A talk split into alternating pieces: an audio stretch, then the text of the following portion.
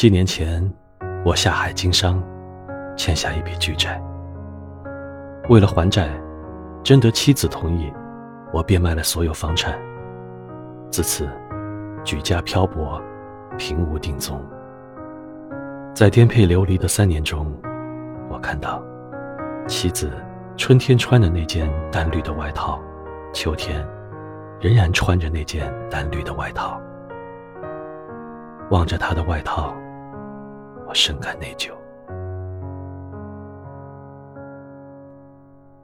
一九九七年春天，我收到一笔稿费，便专程去了市里，在一家商贸大厦，给妻子买了一件紫红外套。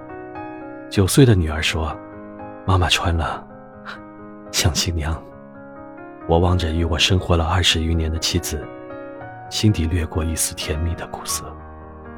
这件外套，他只穿了一次，此后便再也没有上身。有一天，我决定去乡下，处理那个濒临倒闭的厂子。妻子抱出个纸箱，让我带上。我说装什么？他说，都是你常用的。到了厂里，我打开箱子，看见里面放了三十本稿纸，一本新出的散文，一本小说选刊。两条烟，五把挂面，和一瓶管拉肚子的药。在箱子的四角各立着一把蜡烛。大概，他考虑乡下经常停电吧。后来，我从女儿那儿知道，他是跑了好多地方，才处理掉那件紫红的外套，给我买了这些。感谢上苍。一年以后。我所投资的产业绝地逢生。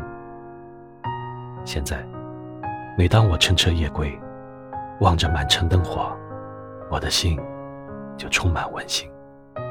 我知道，在那万千的灯火中，有一处是一个人用他的心为我点燃的。